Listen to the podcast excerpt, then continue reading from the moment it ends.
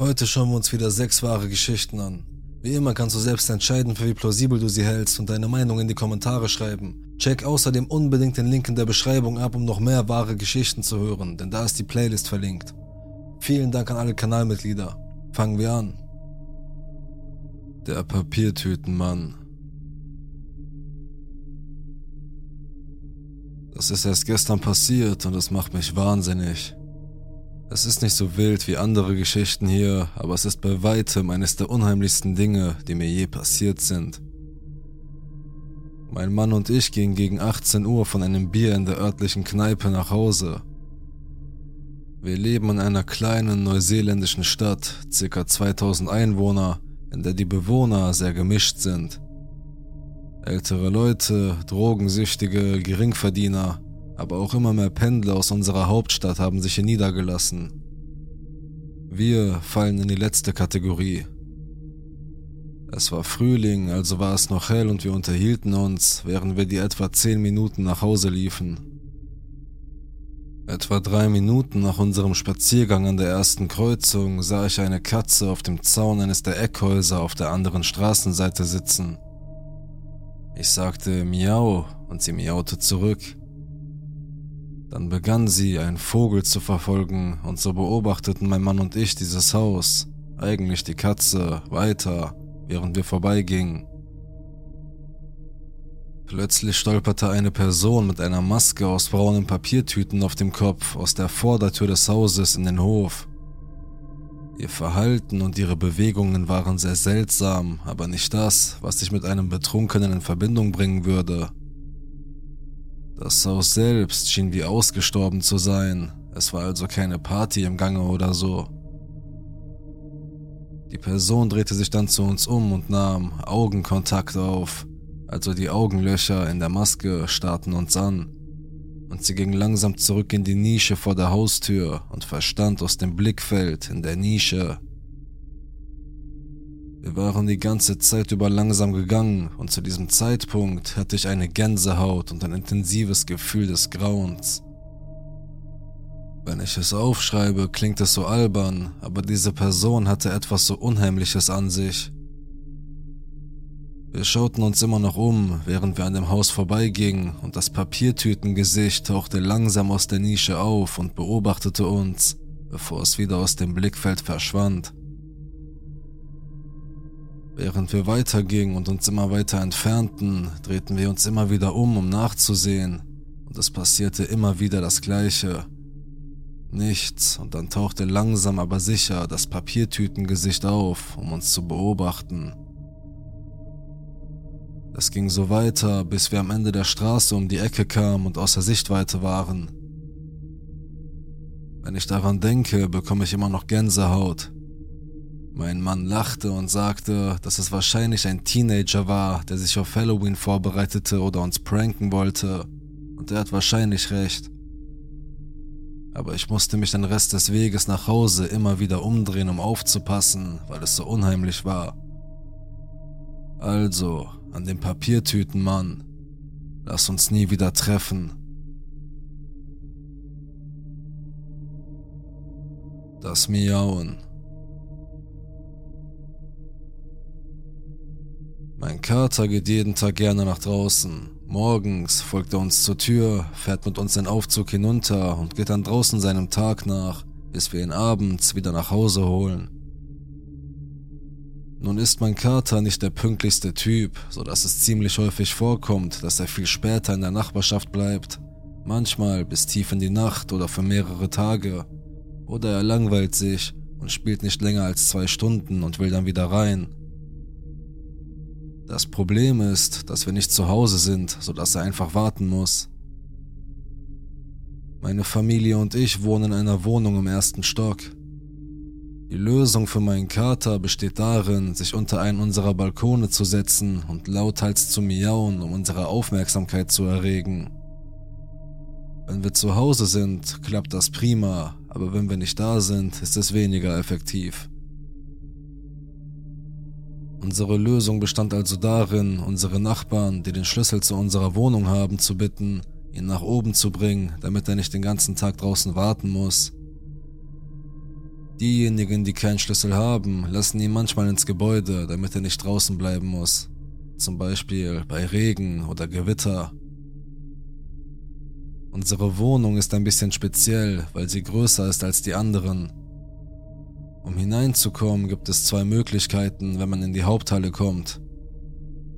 Erstens, man nimmt die Treppe auf der linken Seite und öffnet die Tür, die zwei Schlösser hat. Zweitens, man nimmt den Aufzug mit dem Spezialschlüssel, der direkt an unsere Wohnung fährt, und die Tür hat nur ein Schloss. Der Kater ist an die zweite Möglichkeit gewöhnt, aber wenn die Nachbarn, die keinen Schlüssel haben, ihn in das Gebäude lassen, geht er die Treppe hoch und wartet. Da ich normalerweise den Aufzug vom Parkplatz aus benutze, bedeutet das, dass ich ihn nicht im Flur warten sehe und er miaut vor der Tür, um mich dazu zu bringen, ihm aufzumachen. Rundherum haben wir unsere Gewohnheiten mit meinen Eltern und Nachbarn und das funktioniert ganz gut. Jetzt wisst ihr, wie alles mit meinem kleinen Kerl läuft. Jedenfalls ist Folgendes vor einer Weile passiert. Meine Eltern sind sehr gerne draußen, sodass ich an den Wochenenden meistens alleine bin. Normalerweise bedeutet das, dass ich mich um die Hausarbeit kümmere und meine Freunde einlade, damit wir die Wohnung für uns alleine haben, was ziemlich cool ist. Diesmal war ich allein, es war spät, etwa 23 Uhr, und ich chillte gerade im Wohnzimmer, als ich ein Miauen hörte. Jemand hatte meine Katze ins Haus gelassen und sie wartete vor der Tür. Ich nahm meine Schlüssel und begann das erste Schloss zu öffnen. Ich weiß nicht, wie es anderen Haustierbesitzern geht, aber ich kenne das Miauen meiner Katze auswendig. Es ist eine Art ansteigendes Miau, das sehr hoch und sehr niedlich ist und auch einen bestimmten Rhythmus hat, weil ich es seit fünf Jahren fast jeden Tag höre. Also habe ich aufgehört. Das Geräusch war nicht das, was es normalerweise war. Es war zu tief und einfach daneben. Es war nicht meine Katze vor der Tür und sie war die einzige Katze hier, die wusste, dass sie an der Tür warten und schreien musste, um hereingelassen zu werden. Als ich die Tür halb geöffnet hatte, blieb ich stehen und wartete, bis ich es wieder hörte und das Kratzen bemerkte. Meine Katze kratzt nie an der Tür. Zu diesem Zeitpunkt war mir die Situation sehr unheimlich, aber das Miauen wurde sehr laut und ich wollte die Nachbarn nicht wecken. Also machte ich mit meinem Schlüssel weiter, aber plötzlich hörte ich ein anderes Geräusch, das mich erschreckte. Ein Husten. Fürs Protokoll. Ich bin kein sehr vorsichtiger Mensch und in den 21 Jahren, die ich in dieser Wohnung lebe, habe ich vielleicht fünfmal durch das Guckloch geschaut. Aber ein kleiner Teil in meinem Gehirn sagte mir, dass ich es in dieser Nacht tun sollte. Und Gott sei Dank tat es das. Ich ließ also meine Schlüssel los, richtete meinen Blick auf die Tür und sah ihn. Ein Mann stand da, miauend vor meiner Tür. Fuck. Zu sagen, dass ich erschrocken war, ist wirklich eine Untertreibung, aber mein Herz blieb stehen. Ich stand wie versteinert da, eine gefühlte Stunde lang. Ich weiß nicht genau, wie lange es dauerte, bis ich mich wieder bewegen konnte, aber schließlich übernahm mein Körper die Kontrolle. Ich tat, was man erwarten würde. Ich rannte zu meinem Telefon, stellte mich in die Ecke des Wohnzimmers und rief die Polizei. Als sie kam, war niemand vor der Tür. Ich weiß nicht einmal mehr, wann das Miauen aufhörte, und sie nahmen nur meine Aussage auf, bevor sie mir sagten, ich solle vorsichtig sein, und ging. Bis heute weiß ich nicht, was dieser miauende Kerl wollte. Ich bin mir nicht sicher, ob ich das überhaupt will. Ich weiß auch nicht, wie er in das Gebäude gekommen ist, da man einen Schlüssel braucht, um hineinzukommen, und woher er wusste, dass ich die Tür öffnen würde, wenn er meine Katze davor imitierte. Zumindest werde ich von nun an vorsichtig sein. Wenigstens ist meine Katze inzwischen auch wieder da. Sie schläft in meinem Bett, während ich dies schreibe. Also, an den miauenden Kerl vor meiner Haustür. Lass uns nie wieder treffen.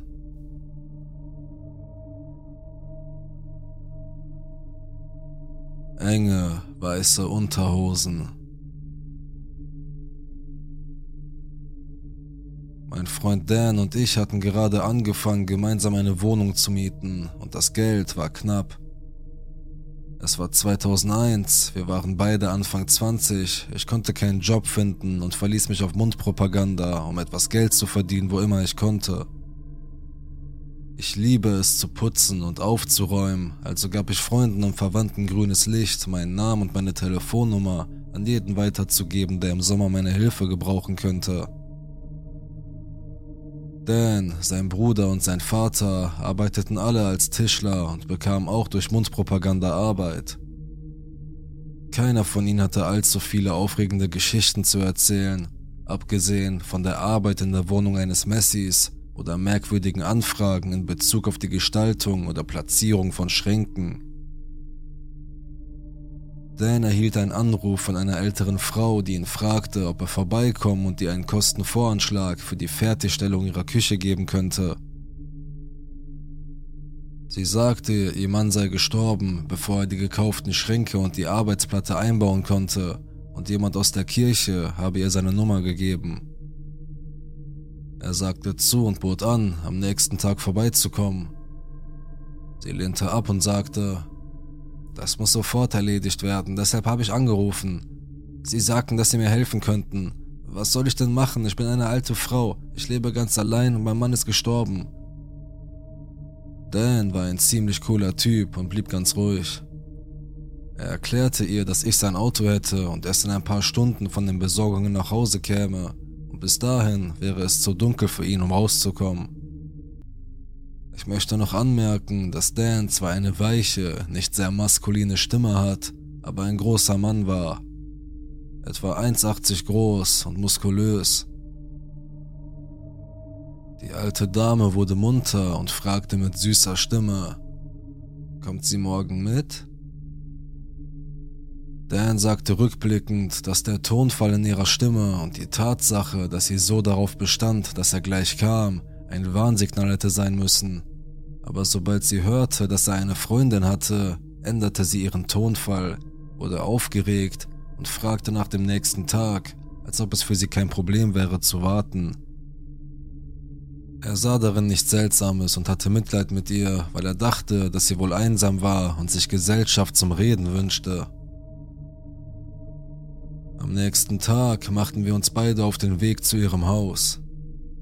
Wir brachten einen kleinen Blumenstrauß mit, den wir im Supermarkt gekauft hatten, um ihn ihr zu schenken. Ich dachte mir, dass sie gerne plaudern würde, während Dan ihre Küche inspizierte und dass ich vielleicht mit Dan zurückkommen und ihr bei anderen Dingen rund um das Haus helfen könnte, während er arbeitete. Ihre Gemeinde war etwa 45 Minuten entfernt aber ich freute mich darauf, dorthin zu fahren, denn diese Gemeinde ist dafür bekannt, dass sie wirklich tolle alte Häuser und Villen hat. Je nachdem, in welche Richtung man fährt, gibt es noch andere normale Unterbezirke. In der Highschool sind meine Freunde und ich oft dorthin gefahren, um uns die hübschen Häuser anzusehen. Als wir vor dem Haus der alten Dame anhielten, wollte ich unbedingt hineingehen, denn das Haus sah von außen so niedlich aus, sehr märchenhaft, grau mit weißen Verzierungen und an der Seite des Hauses rankten sich Ranken empor. Es war ein Haus im Schrotflintenstil, so dass es von vorne winzig aussah. Der kleine Rasen war überwuchert und unordentlich aber ich fand, das machte den Charme des Hauses aus. Wir klopften an die Tür und wurden von einer winzigen, älteren Frau begrüßt, die kleiner war als ich und ich bin 1,70 groß. Sie hatte ein schmutziges Nachthemd und noch schmutzigere Hausschuhe an. Sie schaute an Dan vorbei und lächelte mich breit an, während sie ihre knochigen Hände ausstreckte, um nach meinem Gesicht zu greifen. Ich hielt die Blumen hoch, um sie abzuwehren und sagte, Dan wollte ihnen ein paar Blumen bringen. Sie verlor ihr Lächeln, schnappte sich die Blumen und sagte, Die Küche ist hier hinten. Sie drehte sich um, um uns zu führen, wobei ich einen braunen Fleck auf dem Rücken ihres Nachthemdes entdeckte. Dan und ich sahen uns an und er machte ein albernes, angewidertes Gesicht. Ich erwiderte den Blick abschätzig und schlug ihm auf den Arm, als wollte ich sagen, sei nett, sie ist eine alte Frau. Wir gingen durch ein dunkles Wohnzimmer, in dem es nach Zigaretten, Schimmel und Schweiß roch, was aber nichts Ungewöhnliches war. Wir betraten die Küche und etwa zwei bis drei Meter vor uns war eine geschlossene Tür, die zu Räumen weiter hinten im Haus führte. In der Ecke am Küchentisch saß ein Mann ohne Hemd. Er war behaart, übergewichtig und hatte fettige Haare, die ihm bis zu den Schultern reichten. Die alte Dame sagte, das ist mein Sohn Marcus. Er war wahrscheinlich Ende 30, Anfang 40. Er sagte nichts, sondern stand auf und brachte seine Schüssel zum Waschbecken. Toll. Marcus hatte keine Hose an. Nur schmutzige, und ich meine wahnsinnig schmutzige, enge weiße Unterhosen mit mehreren Löchern am Bund. Ich warf Dan den gleichen angewiderten Blick zu, den er mir vorhin zuwarf. Er warf mir scherzhaft einen verurteilenden Blick zurück und schlug mir auf den Arm.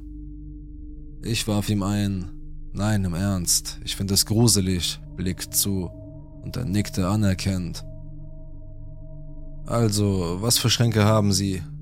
versuchte Dan zu fragen, wurde aber von Marcus unterbrochen, der auf die Blumen zeigte und die alte Dame fragte, Woher kommen die? Sie deutete auf Dan und Marcus riss ihr die Blumen aus der Hand, warf sie in einen offenen Müllsack, der auf dem Boden stand, und ging aus der Küche in das Wohnzimmer, durch das wir gerade gegangen waren. Er hatte gerade seinen Vater verloren und ich nahm an, dass er eine Art geistige Behinderung hatte und empfindlich darauf reagierte, dass ein anderer Kerl seiner Mutter Aufmerksamkeit schenkte. Wo sind denn die Schränke und die Arbeitsplatte, die sie brauchen? fragte Dan die alte Frau. Ich dachte, du bringst sie mit, stieß sie hervor und klang schockiert darüber, dass er das überhaupt fragte. Äh, tut mir leid, ich dachte, sie sagten, ihr Mann hätte sie gekauft und sie müssten sie einbauen lassen, sagte Dan, verwirrt und ein wenig nervös über die Reaktion der Frau. Du hast also nichts mitgebracht? Was machst du? Was willst du mir denn verkaufen? Sie kam näher an Dan heran, während sie ungläubig und wütend die Hände hochriss. Marcus kam schnell hereingestürmt, als er den Kummer seiner Mutter hörte. Durch die andere Tür, die an der Küche vorbeiführte, eilte ein anderer Mann herein, etwa im gleichen Alter. Wunderbar, der Kerl war auch in Unterwäsche. Verdammt schmutzige Unterhosen. Diese Frau hatte Dan am Telefon erzählt, dass sie ganz alleine lebte. Dieser neue Typ blieb kurz hinter der Tür stehen und starrte mich einfach an, während er einen Meter entfernt stand. Marcus stürmte nach vorne, stellte sich zwischen uns und seine Mutter und schob sie zum Wohnzimmer heraus. Beide Türen wurden von den verdammten Tighty-Whitey-Zwillingen blockiert. Dan zog mich hinter sich, um mich vor den beiden Jungs zu schützen. Wir müssen jetzt los, sagte er ruhig, in der Hoffnung, die Sache nicht eskalieren zu lassen. Wir hörten die alte Dame aus dem Wohnzimmer ein lautes Ha krächzen. Marcus rührte sich nicht. Ich werde sehen, was ich wegen der Schränke tun kann, sagte Dan, während wir uns vorwärts bewegten. Marcus bewegte sich kaum vorwärts, versperrte aber immer noch den Weg. Ich zog verzweifelt an Dans Arm, um ihn dazu zu bringen, zu dem anderen Kerl hinüberzusehen, der jetzt mit der Hand in sein schmutzigen Unterhemd masturbierte. In diesem Moment rastete mein ruhiger, gelassener Freund aus. Ich habe ihn noch nie so schreien hören. Er erinnert sich daran, dass sein älterer Bruder ihm beigebracht hat, wie man mit Schlägern umgeht man sagt ihnen irgendeinen verrückten, verkorksten Scheiß und sie sind zu verblüfft, um zu reagieren. Dan schrie vor Wut. Die letzte Person, die mich so in die Enge getrieben hat, habe ich zu Tode geprügelt. Ich werde dich und deinen verdammten Bruder umbringen, wenn du mir nicht aus dem Weg gehst. Adam platzten, Spucke flog. Marcus sah überrascht aus und stürmte an uns vorbei auf seinen Bruder zu. Für den Bruchteil einer Sekunde dachten wir beide, er würde Dan angreifen, also hob er instinktiv seine Fäuste, um sich zu verteidigen. Marcus stieß seinen Bruder in das andere Zimmer und schlug die Tür hinter ihnen zu. Dan und ich eilten aus dem Haus. Ich glaube, die alte Dame saß im Wohnzimmer im Dunkeln, aber ich habe mich nicht umgeschaut, als wir aus dem Haus huschten. Als wir zu Hause ankamen, riefen wir die Polizei an, aber es kam nichts dabei heraus, weil sie sagten, sie hätten nicht wirklich etwas falsch gemacht. Er habe sich nicht entblößt, sie hätten nicht versucht, uns anzugreifen. Sie stimmten zu, dass es seltsam sei, aber sie könnten nichts dagegen tun. Wir haben uns umgehört und niemand kannte diese Leute, also sind wir nicht sicher, wie sie unsere Nummer bekommen haben. Ich weiß nicht, ob sie einfach geisteskrank waren, ob sie absichtlich gelogen hat, um uns dorthin zu bringen, oder warum die Dinge so passiert sind, wie sie passiert sind. Es war einfach verdammt beängstigend, sich eingesperrt zu fühlen und nicht zu wissen, was diese unheimlichen, fast nackten Kerle dachten. Seitdem vermeide ich es, in die Häuser anderer Leute zu gehen, es sei denn, ich kenne sie wirklich. Also, an die beiden Brüder in den weißen, engen Unterhosen und ihre Mutter. Lasst uns nie wieder treffen. Versteckt hinter Bäumen. Ich bin letzten Juni mit meinem Freund und zwei Hunden in eine mittelgroße Stadt im mittleren Westen der USA gezogen, um dort mein Doktorandenjahr zu absolvieren. Es war eine Umstellung, nachdem ich zuvor in einer südlichen Strandstadt und in einer Großstadt gelebt habe. Unser Lebensraum ist einer der Faktoren, die den Umzug zu einer positiven Erfahrung gemacht haben. Wir wohnen auf einer Seite eines Doppelhauses, das auf einem zwei Hektar großen Grundstück mit einigen Bäumen drumherum steht. Unser Vermieter ist ein pensionierter Mann in den 60ern, freundlich und bekommt Sachen schnell erledigt. Es gibt eine knallharte, alleinerziehende Mutter und ihre Kinder auf der anderen Seite des Hauses. Die Kinder sind circa 17, 13 und 8 Jahre alt. Die Familie ist wunderbar, in dieser Geschichte geht es nicht um sie. Es geht um den Mann von nebenan. Als ich ihn das erste Mal traf, hatte ich ein komisches Gefühl. Keine reflexartige Reaktion oder so, nur eine Art Fragezeichen, das über seinem Kopf schwebte. Statt offenkundig negativer Interaktionen waren mein Freund und ich auf dem typischen Niveau der Nachbarschaftsfreundlichkeit. Wir hegen keinen aktiven Groll gegen ihn. Mein Freund hat zwar nicht denselben Instinkt, was diesen Mann angeht, aber er vertraut meinem. Dieser Mann macht mich wahnsinnig. Er hält mich nicht nachts wach und es ist nichts, worüber ich nachdenke. Aber es geht mir jedes Mal im Hinterkopf herum, wenn ich mit den Hunden in unseren großen Garten gehe, in Sichtweite seines Hauses. Ich denke zurück an die sehr wenigen Begegnungen, die ich mit diesem Mann hatte und die ich an einer Hand abzählen kann. Die erste Interaktion, die wir jemals hatten, war aufgrund eines Hundekampfes. Im Herbst 2019 tauchte ein großer Rüde ohne Halsband auf unserem Grundstück auf und näherte sich meinem großen Hund. Der Hund zeigte keine Drohgebärde, er war nur neugierig. Leider wurde mein sonst so schmusiger Boxermix vor ein paar Jahren von einem anderen Hund schwer angegriffen und hat nun ein kleines Hundetrauma. Jedes Mal, wenn er einen Rüden sieht, der so groß ist wie er oder größer, wird er aggressiv. Er interpretiert jede falsche Bewegung als Bereitschaft zum Angriff und greift zuerst an. Big Dog war also nicht erfreut über diesen unbekannten Hundemann. Er reagierte, wie man es erwarten würde, und ging ihm nach. Ich sah zwei Männer, die etwa 50 Meter entfernt in der Nähe des Hauses im Hof nebenan standen. Ich nahm an, dass der unangeleinte Hund einem von ihnen gehörte und rief ihnen zu, dass sie helfen sollten, den Streit zu beenden und ihren Hund zurückzuholen. Die beiden Männer rannten herbei und lösten den Streit auf. In der Zwischenzeit stand ich da und schlug mit der Leine meines Hundes auf die Hunde ein, um sie zu stoppen, mit bösartigen Knurren und allem drum und dran. Der andere Hund rannte weg. Da stand ich also, schluchzend und dankte den beiden Männern, dass sie den Streit beendet hatten. Es stellte sich heraus, dass es gar nicht ihr Hund war. Der Nachbar sagte, er habe den Hund schon einmal gesehen und glaube, dass er dazu neige auszureißen und er glaube, er wisse, wo der Hund wohne. Sie waren freundlich und versicherten mir, dass mein Hund im Recht sei, im Schutzmodus und dass der andere Hund, der auf das Grundstück lief, leicht als Bedrohung für ihn interpretiert werden könne. Das Gespräch verlief ohne Zwischenfälle. Ich bedankte mich und brachte Big Dog wieder ins Haus. Eine weitere Begegnung hatten wir ein paar Monate später, als der Nachbar in seinem Garten war und ich Big Dog und meinen kleinen Hund ausführte. Big Dog ist gut erzogen und kann in den entsprechenden Bereichen problemlos ohne Leine laufen. Mein Nachbar begrüßte mich und erzählte mir, dass er sich nie sicher ist, ob er meinen Hund streicheln darf, weil er ihn immer von unserem Fenster aus anbellt. Ich versicherte ihm, dass Big Dog äußerst freundlich sei und er sich keine Sorgen machen müsse.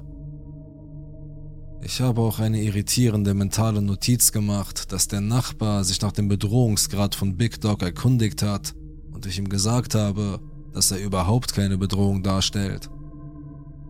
Abgesehen davon sprachen wir einmal kurz darüber, wie Rehe durch unsere Gärten kommen und er stellt Futter für sie und andere Tiere in ein paar Futterhäuschen aus.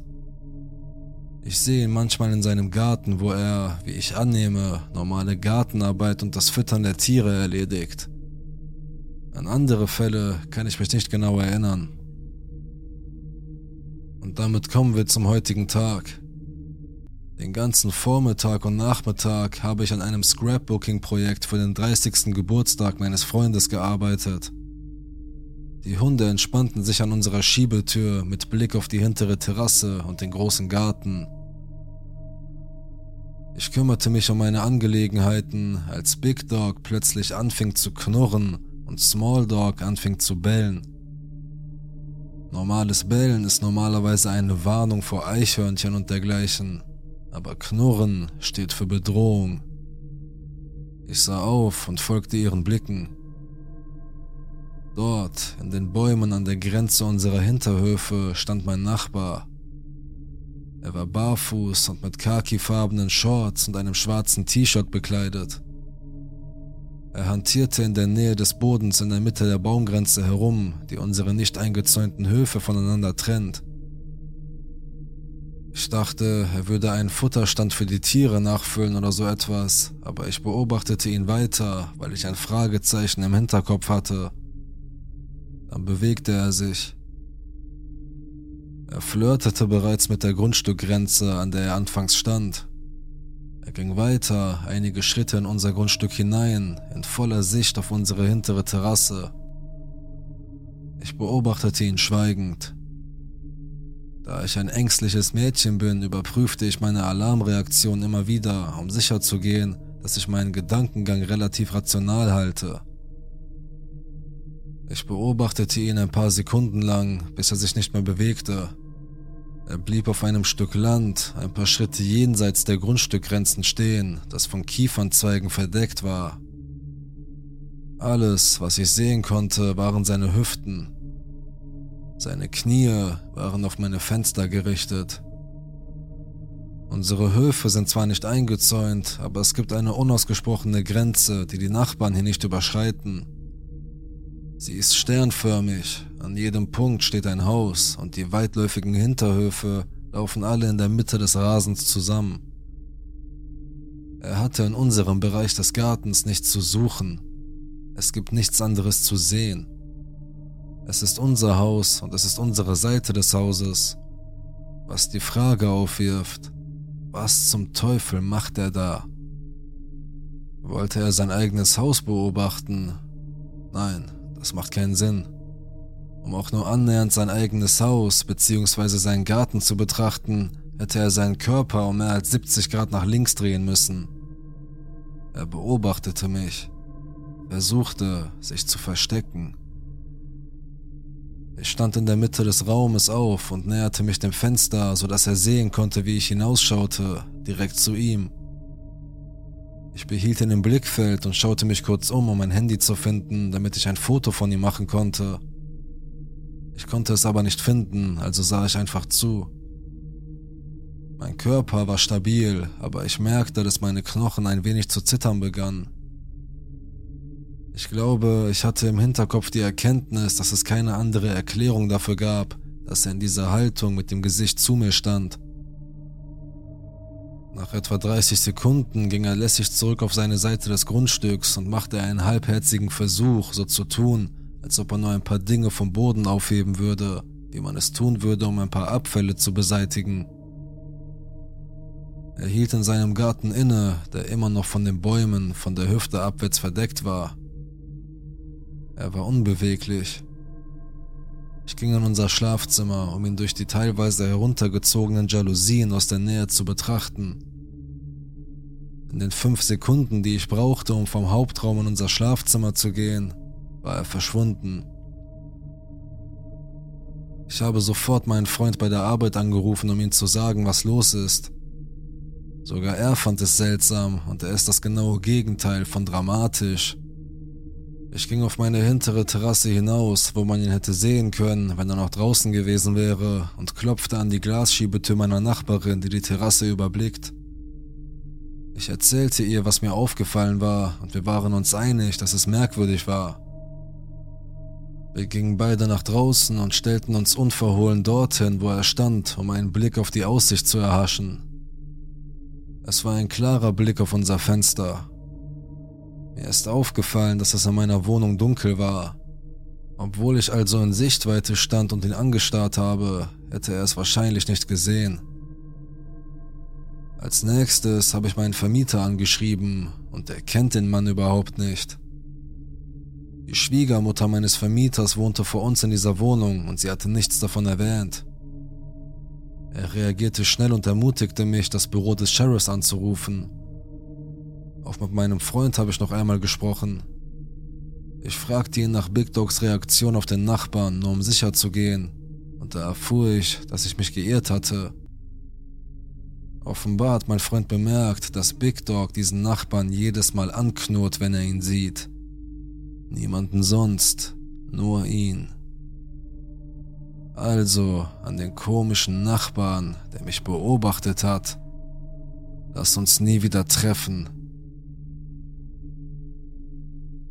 Crawdaddy. Als ich vor ein paar Jahren mit dem Studium fertig war, hatte ich, wie so viele Millennials, eine kleine Finanzkrise und beschloss für ein paar Monate wieder nach Hause zu ziehen. Um Geld zu sparen und so weiter, weißt du? Jetzt leben meine Eltern in einer Kleinstadt. Nicht gerade ländlich, es gibt mindestens drei Kirchen, aber fast jeder kennt jeden oder zumindest kennt jeder die Leute von jedem. Neue Leute ziehen ziemlich oft zu, aber entweder leben sie sich in einer Gemeinde ein und finden schnell Anschluss, oder sie ziehen wieder weiter. Crawdaddy ist nicht wieder weitergezogen. Er hat auch keine Leute gefunden. Er ist einfach geblieben. Als ich beschloss, wieder nach Hause zu gehen, hatte ich noch keinen Job in Aussicht aber es gab ein kleines Café in der Nähe. Ziemlich gut für eine Nichtkette im tiefen Süden. Die Besitzerin, sie ging mit meinen Eltern in die Kirche und ich hatten ihr ein paar Mal im Laden ausgeholfen. Als Aushilfe an der Kasse und so weiter. Die war immer unterbesetzt und so war Hannahs natürlich mein erster Anruf. Und natürlich hat sie mir sofort einen Job gegeben die Sache mit der Arbeit an der Kasse in einem Coffeeshop ist die, du triffst einige seltsame, unheimliche Leute. Und wenn es darauf ankommt, sind sie meist einfach nur peinlich. Es gibt Leute, die keinen normalen Augenkontakt herstellen und solche, die sich zu weit über den Tresen lehnen und versuchen, dein Hart zu berühren, Und solche, die dich ständig fragen, ob du einen Freund hast. Vielleicht ein paar böse Absichten, aber meistens nur ein Mangel an sozialer Kompetenz. Aber ich kann sie irgendwie nachempfinden. Ich bin sicher, ich bin auch manchmal unbeholfen. Sogar sehr oft. Also gehe ich einfach damit um. Lächeln, von der Kasse zurücktreten, hinten etwas nachsehen. Als ich mich in meiner ersten Woche als offizieller Angestellter eingewöhnte, wurde ich von vielen Leuten gefragt, ob ich neu sei. Offensichtlich, Bro, sonst würdest du nicht fragen. Natürlich wollten sie einfach nur wissen, wer meine Leute sind und wo ich hingehöre. So ist das in diesen Städten. Also erzählte ich es ihnen und war ganz freundlich, und nachdem sie gegangen waren, fragte ich meine Kollegen, wer sie waren. Eines Abends, es war mittlerweile die zweite oder dritte Woche, kam dieser Typ etwa 20 Minuten vor Ladenschluss herein. Unangenehme Stimmung. Er begann mit dem Üblichen. Ah, Sie sind, ähm, Sie, Sie sind neu. Ja, mein Freund, willst du bestellen? Ich hab Böden zu wischen. Natürlich war ich nur höflich. Kann ich ähm, einen großen Kaffee bekommen? Ich bin müde, weißt du? Er kicherte. Ich arbeite in der Küche, gleich die Straße runter. Du weißt schon, bei Crawdaddies? Ich schnappte mir seinen Kaffee und fragte ihn, ob er ein Kundenkonto hat. Das haben viele Stammgäste. Oh nein, nein, nein, ich gebe meinen Namen nicht in irgendeinen Computer ein. So kriegen sie dich, weißt du? Also gut, Kumpel. Er hat uns übrigens nie seinen Namen verraten. Wir haben ihn erst später aus dem Verhaftungsprotokoll erfahren. Er geht also und ich frage meinen Kollegen, was es mit Crawdaddy auf sich hat. Er weiß es nicht. Der Mann hat keine Familie. Niemand weiß es wirklich. Er kommt einfach rein, nachdem er die Küche unten geschlossen hat und holt sich einen Kaffee. Ein bisschen seltsam ist das schon. Für jemanden, der keine Verwandten hat, ist er seit mindestens einem Jahr hier. Trotzdem, nicht mein Problem. Ein paar Wochen, Monate vergehen. Ich bekomme immer mehr Nachtschichten. Für mich in Ordnung, ich bin ziemlich nachtaktiv. Ich fange an, Crawdaddy immer öfter zu sehen. Früher kam er nur einmal im Monat oder so. Dann war es alle paar Wochen. Dann einmal pro Woche. Er wurde auch immer unbeholfener.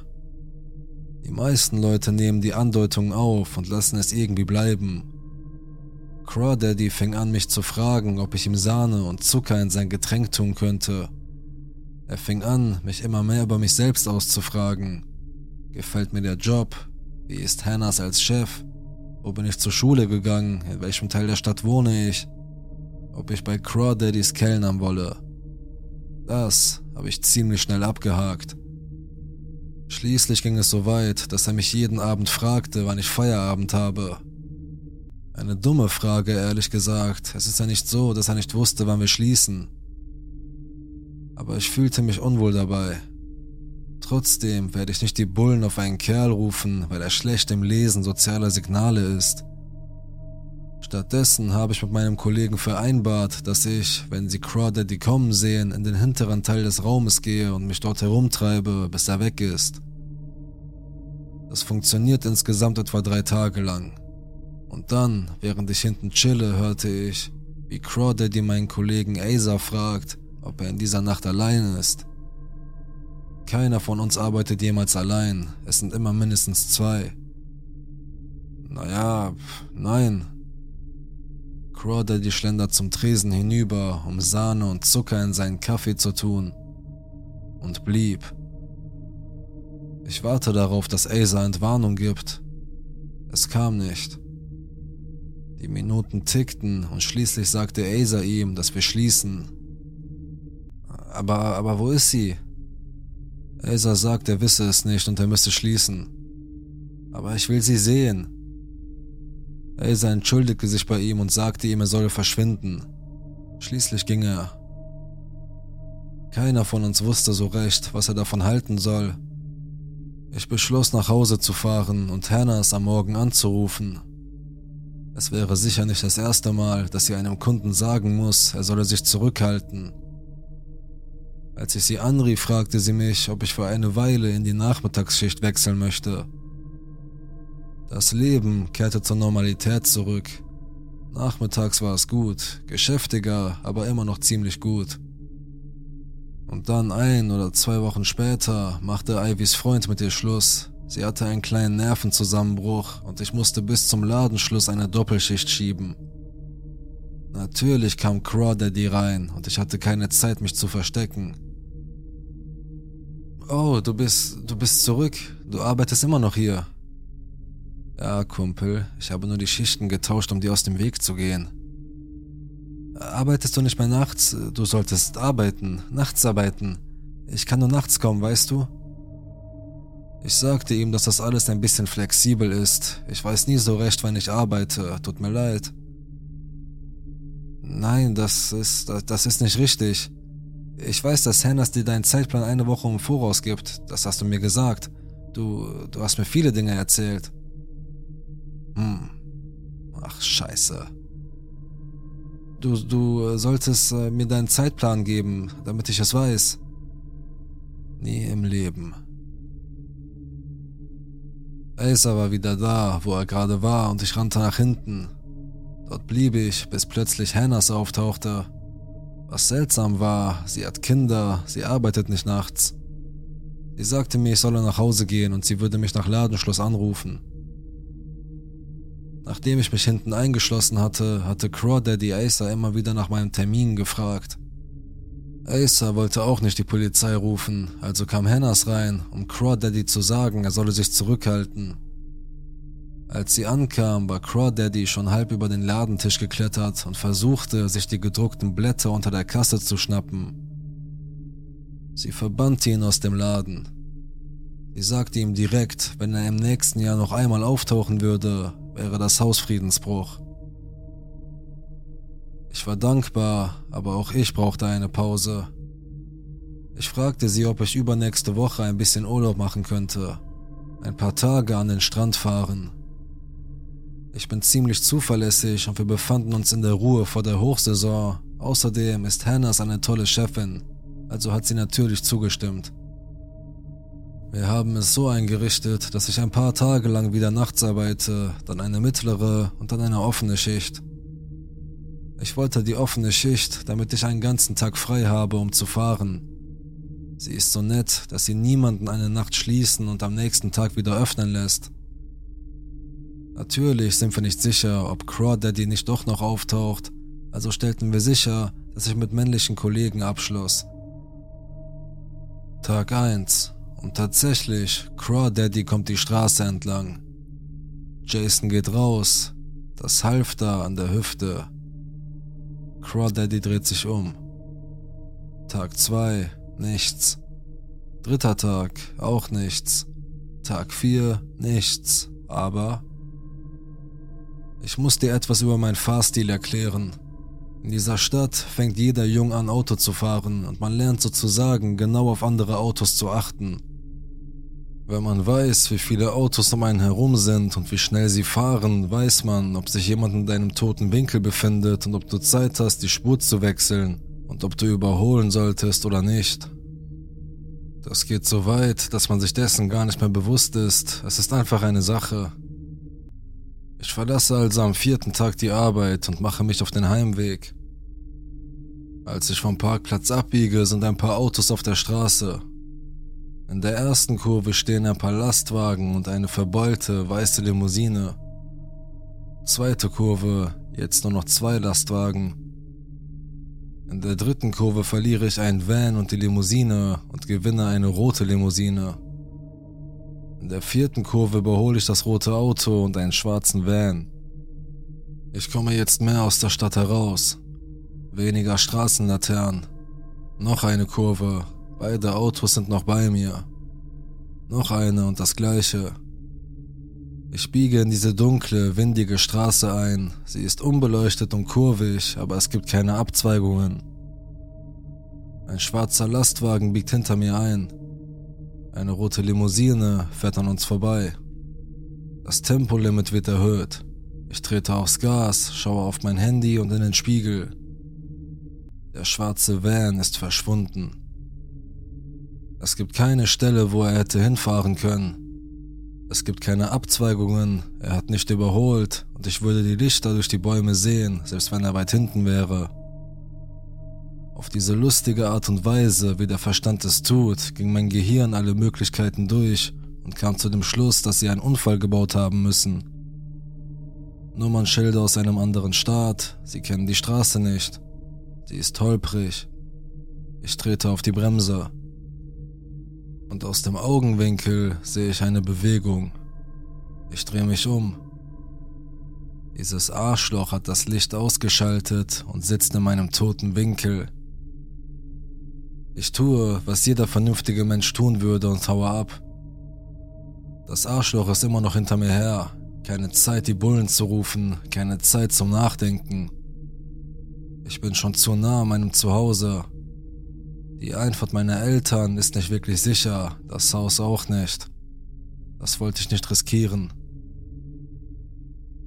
Aber sie haben eine Hintertür. Es gibt ein Naturreservat außerhalb der Stadt. Das ist alles abgesperrt und man braucht einen Ausweis, wenn man hinein will. Die Leute, die dort arbeiten, bekommen sie und ein paar Leute, die in Häusern wohnen, die an das Reservat grenzen. Die Tore sind elektrisch, man fährt einfach vor und sie öffnen und schließen sich hinter einem. Ich fange an schneller zu werden. Das tut der Van auch. Er ist zu nah dran. Wenn ich durch das Tor fahre, wird der Van mir folgen. Also beschleunige ich, fahre an der Einfahrt vorbei und ziehe die Handbremse. Ich fahre durch das Tor und sehe, wie er anhält und abbiegt. Das Tor schließt sich sehr langsam und die erste Straße durch das Reservat ist gerade und breit.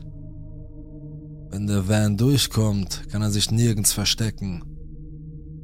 Stattdessen fahre ich auf einen Rastplatz direkt vor dem Tor, gerade noch rechtzeitig, bevor der Van anrollt. Zuerst denke ich, dass er durchrauschen wird, aber die Bremsen quietschen und er hält an und bleibt stehen. Mein Herz schlägt eine Million Mal pro Stunde. Wir sind 20 Minuten außerhalb der Stadt. Die Polizei wird nicht so schnell hier sein. Ich rufe stattdessen meinen Bruder an. Er schnappt sich eine Pistole, springt in seinen Truck und fährt los um das Haus herum. Der schwarze Truck steht immer noch da. Eine Minute, zwei Minuten, drei Minuten. Und da ist Pauls Truck. Einfach so setzt sich der schwarze Van in Bewegung und rast davon. Paul kommt durch das Tor und wir rufen die Bullen. Er hat die Ziffern vom Nummernschild abgelesen und ich habe mir den Start gemerkt. Wir riefen die Polizei an und gaben das Nummernschild durch. Am nächsten Tag ist meine Mitteldienstzeit. Tag 5 und ich will unbedingt an den Strand. Polizisten nehmen meine Aussage auf und ich bin sicher, dass ich davon gesprochen habe, wie sehr ich mich auf diesen Urlaub freue. Sechster Tag. Ich wache durch meinen Wecker und eine SMS von Hannahs auf. Sie ist bereits mit den Kindern auf und da sie auf ist, hat sie Lust zu arbeiten. Sie sagt mir, sie habe alles im Griff, ich solle mich nur auf den Weg machen. Ich schaue einem geschenkten Gaul nicht ins Maul und mache mich auf den Weg. Ich bin sechs Tage lang weg, wie geplant, als meine Mutter anruft. Meine Schwester ein paar Staaten weiter macht eine schwere Zeit durch und braucht Hilfe mit dem Baby. Meine Mutter hat schon bei Hannahs angerufen und sie war einverstanden, dass ich meiner Schwester helfe. Ich bin noch zwei Wochen weg. Ich komme zurück in die Stadt und mir fällt ein Stein vom Herzen. Wahrscheinlich habe ich bei der ganzen Sache sowieso überreagiert. Manche Menschen sind einfach unangenehm und es sieht so aus, als hätte Crawdaddy die Botschaft verstanden. Jedenfalls taucht er nicht auf. Die Wochen vergehen und wir bekommen ein paar neue Mitarbeiter. Wir schmeißen eine Party und wie das so ist, fangen wir an, über unsere unausstehlichsten Kunden zu reden. Also fange ich natürlich an. Gott, erinnert ihr euch an Crawdaddy? Stille. Man könnte die Luft mit einem Messer schneiden aber niemand sieht mich an. Alle starren Hennas an. Ich muss dir etwas sagen. Lass uns rausgehen. An dem Tag, an dem ich zum Strand fuhr, den ich eröffnen sollte, hatte die Polizei Crawdaddy dabei erwischt, wie er mit einem Messer, Klebeband und einem Handy voller Fotos von mir in dem Laden einbrach. Ein schwarzer Lastwagen mit falschen Nummernschildern parkte draußen. Der Staat erhob Anklage wegen eines Kapitalverbrechens und meine Familie sorgte dafür, dass ich die Stadt verließ, bis alle wussten, dass er nicht auf Kaution freikommen sollte. Ich weiß nicht, wie lange er eingesperrt war und ich will es auch gar nicht wissen. Ich wohne jetzt sowieso ziemlich weit weg. Also, Crawdaddy, lass uns nie wieder treffen. Das Hackebeil. Dies geschah irgendwann in den 2000er Jahren, als ich, jetzt 34 weiblich, noch zu Hause wohnte. Ich wohnte in einem zweistöckigen Eckhaus in einer Siedlung, einer Gegend mit Doppelhaushälften und hatte das hintere Schlafzimmer, das an unseren Garten hinausging. Wir hatten ein Seitentor zum Garten, das immer verschlossen war, und eine hohe Mauer um den Garten herum, die man von außen nur betreten konnte, wenn man auf einen Stromkasten, der etwa einen Meter von der Mauer entfernt ist, in der Nähe der Straße kletterte. Jedenfalls wurde ich eines Nachts gegen drei Uhr geweckt und hörte, wie jemand leise sang, sprach und lachte. Ich nahm an, dass es sich um meine Nachbarn handelte und dass sie vielleicht einen Freund zu einem Drink eingeladen hatten. Ich dachte mir nicht viel dabei und fiel wieder in einen leichten Schlaf. Ich hörte weiterhin diese singende und leise sprechende Stimme und mir wurde klar, dass es etwa 45 Minuten her war, und ich keine einzige Antwort von einer anderen Stimme gehört habe. Ich dachte, scheiße, vielleicht ist jemand auf der Straße besoffen oder so etwas. Da ich ein neugieriger Teenager war, stand ich auf, um nachzusehen.